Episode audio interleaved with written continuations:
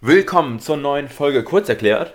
Heute am Sonntag nicht mit einer Examensvorbereitungsfolge, weil Basti steht vor einer. Mündlichen Prüfung am Dienstag. Genau. Und deswegen gibt es heute eine kleine Spezialfolge, weil es geht ja nicht nur um das Lernmaterial und die Lernmethoden, sondern auch um die Prüfungsvorbereitung und zwar die psychische und ich sage auch mal die physische, also wie und was man tut, um sich für die Prüfung vorzubereiten.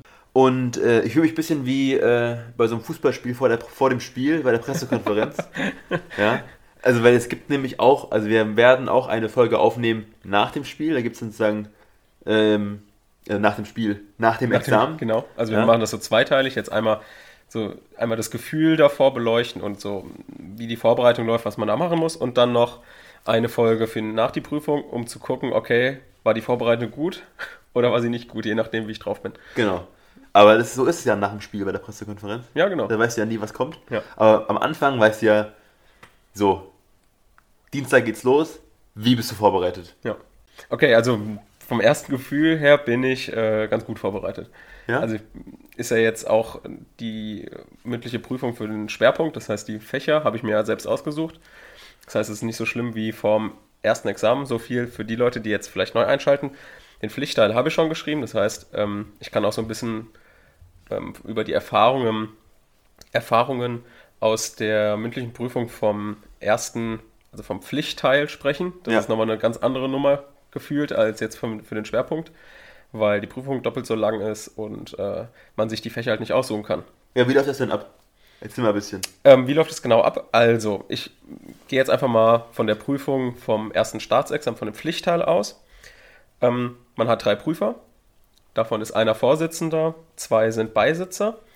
Der Vorsitzende macht so ein kleines Vorgespräch und prüft auch als letztes, mhm. sozusagen, um, das, um den anderen den Vortritt zu lassen. Das machen die da immer so. Dann sind es meistens zwei bis vier Prüflinge. Jetzt in Corona-Zeiten werden es wahrscheinlich zwei sein. Mhm. Ich jetzt in der schwerpunktsmündlichen Prüfung bin alleine, also wird alleine geprüft. Und im Pflichtteil, also im normalen, der normalen Staatsexams mündlichen Prüfung, ähm, die geht 45 Minuten. Genau, also pro Fachgebiet. Das heißt, öffentliches Recht 45 Minuten, Strafrecht und Zivilrecht jeweils 45 Minuten. Und dann gucken die Prüfer auch so ein bisschen mit der Zeit, okay, ist da jeder auch 15 Minuten drangekommen und so. Also sie haben auch eine, eine Uhr daneben liegen und versuchen das schon so einzuteilen. Okay. Genau, also so, so läuft die mündliche Prüfung ab. Du kommst halt schön früh an, eine halbe Stunde vorher, ähm, unterhältst dich oder unterhältst dich nicht mit den anderen äh, Kandidaten, dann wirst du aufgerufen. Beziehungsweise bei uns kam dann der Vorsitzende raus auf den Gang und hat gesagt, ja, hallo, Herr Bauer, kommen Sie mal her, äh, jetzt geht's los. Und dann kamen natürlich noch andere, aber ich bin dann halt ins Vorgespräch gegangen und habe mit ihm ein bisschen gequatscht. Der möchte dir dann in diesem Vorgespräch so ein bisschen die Nervosität nehmen mhm. und fragt dich halt so total belangloses Zeug. Also, wie geht's dir? Gut, dass es heute geschneit hat oder gut, dass es heute nicht geschneit hat. Und äh, ja, genau. Und dann kommst du halt in die Prüfung. Dann sind erst die zwei Beisitzer dran, wie ich schon gesagt habe, dann der Vorsitzende. Und genau. So viel eigentlich zum generellen Ablauf. Und wie hast du dich auf den Gegner vorbereitet? Äh, ja, ich weiß ja, von wem ich jetzt geprüft werde. Das, das, kriegt man ja genau, kann man auch noch sagen. Man kriegt die Ladung etwa boah, zwei, drei Wochen vorher. Das heißt, du bereitest dich folgendermaßen auf die mündliche Prüfung vor. Du bekommst die Ladung. Ab dem, vor dem Zeitpunkt hast du natürlich allgemeines Zeug gelernt. Ja. Natürlich mit einer anderen Lerntechnik, die, da kommen wir vielleicht noch später kurz zu.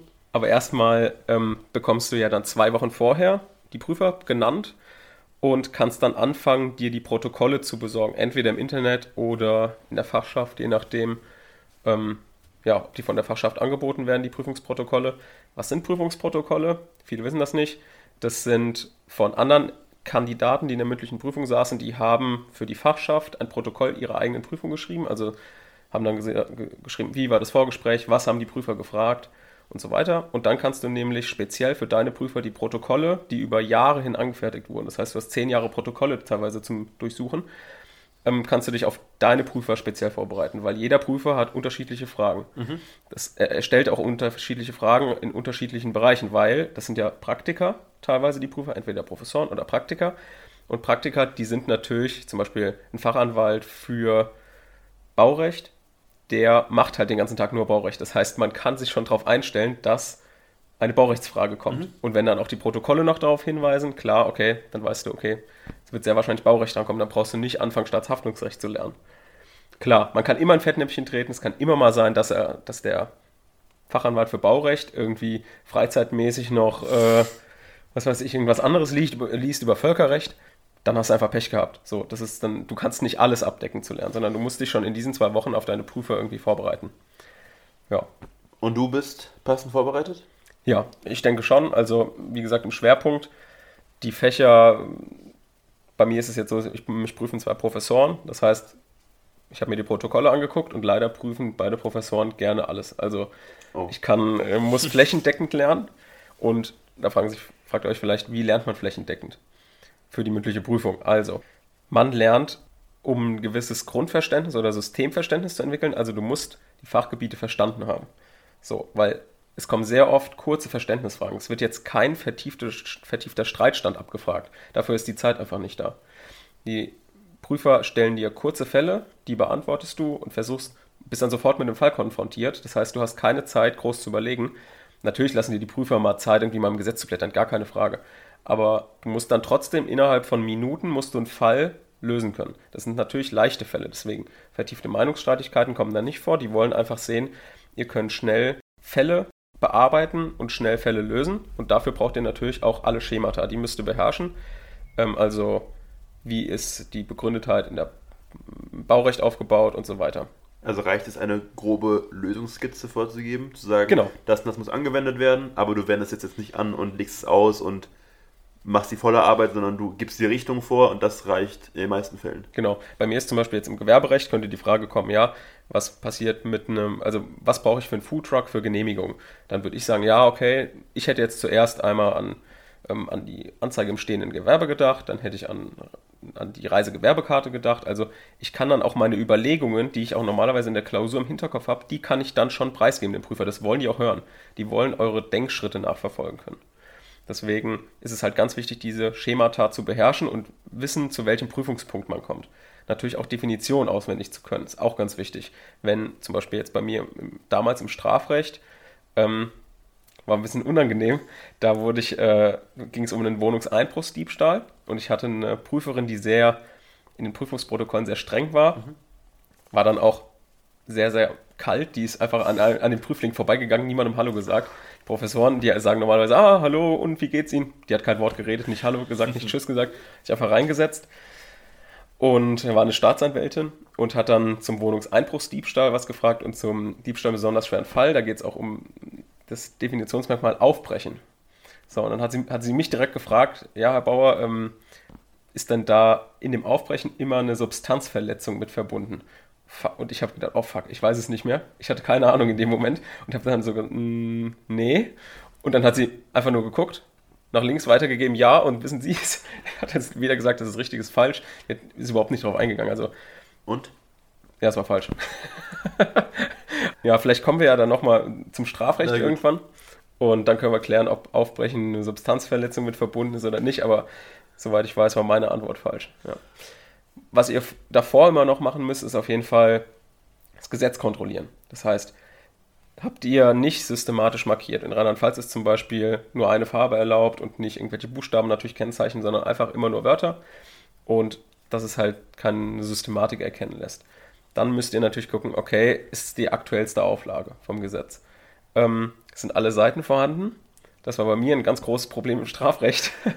ich habe in der Prüfung gemerkt, mir haben 20 Seiten gefehlt einfach war nicht mehr in meinem Sartorius, äh, in meinem Schönfelder drin. Und dann habe ich, das habe ich kurz vor der Prüfung gemerkt, konnte mir natürlich die Seite nicht mehr besorgen. Und dann ähm, habe ich gedacht, okay, das sind die Normen zwischen 40 und 60 oder so aus dem Strafgesetzbuch, die brauchst du einfach nicht. Also jedenfalls fürs erste Examen brauchst du die nicht. Da geht es um Freiheitsstrafe ja. und sonst was. Dann habe ich gedacht, okay, ist nicht wichtig. Und dann haben wir ja, wie gesagt, den Wohnungseinbruchsdiebstahl gemacht. Und dann ähm, sagt sie so, ähm, ja, Wohnungseinbruchsdiebstahl, wie wird das denn bestraft? Und dann fing es an. Okay, wie viele Jahre, wo steht das? Ist die Freiheitsstrafe, wo steht das? Und dann wurde wirklich von 45 Minuten ähm, etwa 20 Minuten nur aus genau diesen Paragraphen geprüft. Ich konnte dann nichts machen. Ich war total verloren. Eigentlich war Strafrecht mein bestes Fach, aber in der Prüfung war es halt nicht so gut. Also es war, ich bin total zufrieden mit der Note, aber es war halt super dumm. Deswegen ähm, guckt immer, ob euer Gesetz vollständig ist. Und ja, mit Gesetzen habe ich eh so ein, so ein, äh, ja, mit Gesetzen mache ich immer was falsch. Ich habe mal in der Übungsklausur, in der Übung musste ja drei Klausuren Ja. bestehen. Die erste Klausur habe ich, ähm, habe ich äh, bestanden gehabt und die zweite habe ich nochmal zur Übung mitgeschrieben. Und es ging um Baurecht und ähm, ich habe dann das Gesetz benutzt und dann sind die Leute rumgegangen, um Gesetze zu kontrollieren, ob du irgendwie einen Spicker drin hast. Und dann hat sie mein Gesetz genommen, durchgeblättert, dann fällt eine Karteikarte raus. Und ich denke mir, oh fuck, das kann ja jetzt wohl nicht sein. Ich habe jetzt keine Karteikarte als Lesezeichen benutzt. Und ich hatte es wirklich dann als Lesezeichen benutzt, war wirklich kein Spicker. Und dann hat sie so geguckt und da war dann die Abgrenzung von unbeplantem Innenbereich und Außenbereich, also Paragraph 34 und 35 Baugesetzbuchs hatten wir auch, ähm, war da halt draufgeschrieben. Und habe ich gesagt, ja, sorry, ist wirklich kein Spicker. Und dann ist sie halt nach vorne gegangen, alle drehen sich um zu mir und dann bespricht die das so vorne leise und sagt, ja, können wir leider nicht deine Klausur bewerten. das war echt bitter. Aber deswegen, ich habe so ein gewisses, äh, ja, eine gewisse Feindschaft zum Gesetz aufgebaut, muss ich sagen. Hilfreich. Ähm, ja, wie bereitest du dich an dem Tag vor? An dem Tag selbst ähm, natürlich genug schlafen. Also ich habe gemerkt, wenn ich ähm, irgendwie mich sehr viel konzentrieren muss oder so, brauche ich einfach genug Schlaf. Also es bringt mir jetzt nichts, wenn ich jetzt um sechs aufstehe, um noch eine Stunde Sport zu machen, wenn um 10 die Prüfung ist. Deswegen werde ich ähm, ausschlafen, Kaffee trinken, irgendwas normales frühstücken, so wie immer eigentlich. Und dann früh genug losfahren. Ich hoffe, es schneit nicht nächste Woche. Ähm, ja, ansonsten, klar, viele sagen, okay, man muss genau die gleiche Routine machen wie ähm, ein paar Tage davor auch. Das ist auf jeden Fall sinnvoll, wenn man vor allem auch mit Prüfungsangst zu kämpfen hat. Das habe ich jetzt nicht. Da gibt es Leute, die, äh, die sind kreidebleich vor der Prüfung, auch im, im Pflichtteil gewesen. Und ich spreche dann auch mit den Leuten, die davor stehen. Also damit habe ich jetzt auch nicht unbedingt ein Problem. Äh, gibt ja auch Leute, die dann nur mit Musik hingehen und mit Musik wieder weggehen. Aber ja, an dem Tag, ich tippe mal, das wird ein Tag wie der andere bis zur Prüfung. Geht auch nur 20 Minuten. Und ja, ich werde halt allein geprüft. Das kann jetzt bei Corona vielen passieren, dass sie allein geprüft werden. Auch in meiner Pflichtteilprüfung äh, hätten wir eigentlich vier Prüflinge sein sollen. Und wir waren dann nur drei. Das heißt, ähm, man ist öfter dran gekommen. Was aber, fand ich, ein Vorteil war, weil es ist immer super ätzend, wenn die Leute dir die Fragen we- wegschnappen. wegschnappen. Aber, also die du dann ausnahmsweise mal beantworten kannst. Deswegen, ja, ist eigentlich je weniger, desto besser, finde ich. Aber gut, vielleicht sage ich am, am Mittwoch dann, wenn wir uns nochmal hier unterhalten, sage ich vielleicht auch was anderes. ja, man wird sehen. So, hast du noch andere Punkte, die du jetzt speziell in der Vorbereitung oder äh, generell auf die mündliche Prüfung gesehen hast, auf die du aufpasst? Ja, ich habe auf jeden Fall ein paar Hinweise, weil wir wollen ja auch immer so ein, Mhm. ein paar Fakten liefern oder ein paar Tipps. Tipp ist auf jeden Fall, man muss zum Pflichtteilexamen oder zu seinem, zu seinem ähm, schriftlichen Examen muss man seine Lerntechnik ändern. Vorher hat man alles auswendig gelernt, auch tiefe Streitstände hat man auswendig gelernt. Du musstest jedes Argument irgendwie beherrschen und sowas, damit du in der Klausur halt vertieft irgendein Problem angehen konntest. Das ist jetzt nicht mehr so. Das heißt, du musst jetzt breit lernen anstatt tief. Also möglichst alles abdecken. Das machst du zum Beispiel, indem du hauptsächlich Prüfungsschemata lernst und lernst, wie du ähm, Fälle, mit denen du konfrontiert wirst, die du nicht kennst, schnell löst. Das machst du auch am besten, indem du abgefragt wirst. Also indem irgendein ein Kommiliton oder so, jemand, der sich auch mit Jura auskennt, dir einen Fall stellt, vielleicht den du dich sogar selbst ausdenkt, dass du dich nicht darauf vorbereiten kannst und dir den dann stellst. So. Und dann ähm, musst du halt, bist plötzlich mit einem neuen Fall konfrontiert und musst dann damit umgehen und musst dann versuchen, möglichst schnell, ohne viel Stottern, ähm, einfach ein- eine gute Lösung zu präsentieren. Dazu zählen natürlich auch Definitionen auswendig lernen, die sollte man sowieso auch für das schriftliche Examen beherrschen. Ähm, ja. Und so die mündliche Prüfung ist auch relativ dankbar, fand ich. Auch für die Leute, die Prüfungsangst haben, klar, es ist immer noch mal, man ist immer noch mal aufgeregt als vom schriftlichen Examen, das ist klar. Aber wenn du in der Prüfung bist, die Prüfer bemühen sich um eine lockere Atmosphäre. Ich habe kein, fast kein Protokoll gelesen, wo ein Prüfer dich runterprüfen will oder sowas. Das ist immer so die große Angst. Oh Gott, ich habe irgendwie acht Punkte im Examen geschrieben, im schriftlichen Teil, und die Leute, der Prüfer prüft dich runter auf sieben. Habe ich jetzt noch nie gehört, dass das jemand gemacht hat. Wenn, dann war es vielleicht wirklich einfach schlecht. Das kann natürlich auch sein. Du musst da schon abliefern, das ist klar. Aber man soll sich da jetzt nicht so einen großen Kopf machen. Die Prüfer, die sind da wirklich deine Freunde. Es gibt nichts Nervigeres, als wenn der Kandidat nervös ist und du ihn noch nervöser machst und der dann deinen eigenen Fall nicht durchprüfen kannst. Du machst dich ja dann teilweise auch zum Affen vor den anderen, ähm, vor den anderen Prüfern.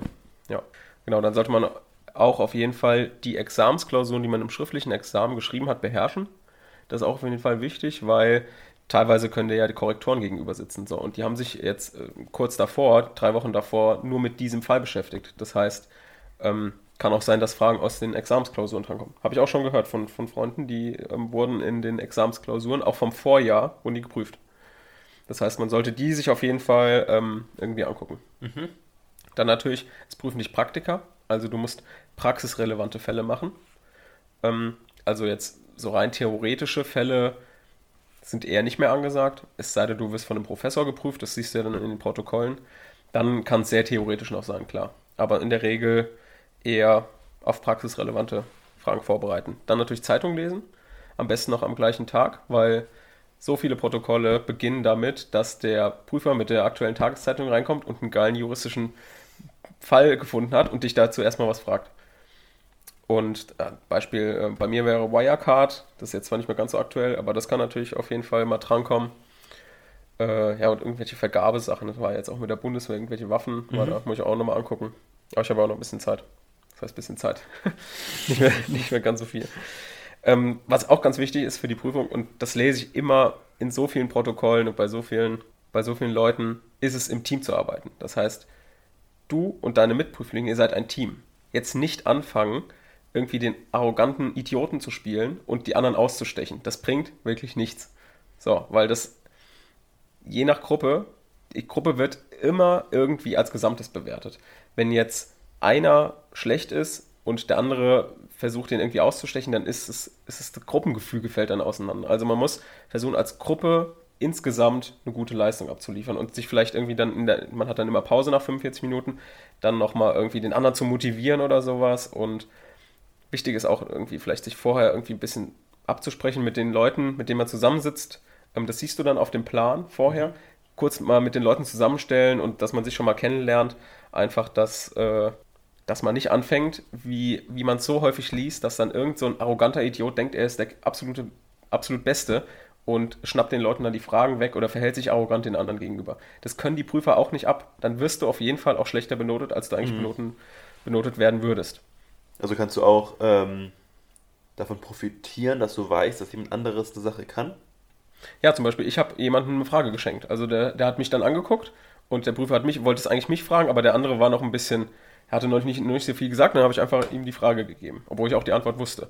Aber dadurch konnte er wieder punkten und dafür, ähm, das, ist, das zeigt auch, dass du jetzt einfach ein sympathischer Charakter bist. Das wird automatisch irgendwie mitbewertet. Mhm es fällt sofort auf, wenn du so, so ein verklemmter Jura-Idiot bist, wie immer in den ganzen Klischees immer äh, durchschimmert, dass es natürlich arrogante Juristen gibt, die Einzelkämpfer sind und denken, sie müssen richtig abliefern. Aber sowas hasse ich einfach wie die Pest und sollte man auch in der Prüfung nicht machen. Ja, genau. Vielleicht sollte man noch die Prüfer, die man hat, googeln. Klar, ähm, hatten wir ja vorhin schon gesagt. Ähm, Wenn es ein Fachanwalt für Baurecht ist, solltest du das wissen. Und ja, ich kann vielleicht noch ein paar Literaturtipps geben, mit denen ich gearbeitet habe vor der mündlichen Prüfung. Einmal habe ich mir natürlich viele Podcasts angehört, weil die teilweise wirklich gut sind, um schnell Wissen zu vermitteln. Also FAZ-Einspruch zum Beispiel, Lage der Nation. Dann Internetseiten wie lto.de. Klar, Bundesverfassungsgerichtsentscheidung, BGH-Entscheidung, die aktuellsten musst du drauf haben. Und genau, dann gibt es noch ein Buch, das Prüfungswissen Jura für die mündliche Prüfung von Kaiser Banach. Und äh, das habe ich dann mir vorher durchgelesen, das war ganz in Ordnung. Einfach mal um so ein paar Klassiker, da sind so klassische Fragen drin, ähm, dass du die beantwortest. Genau.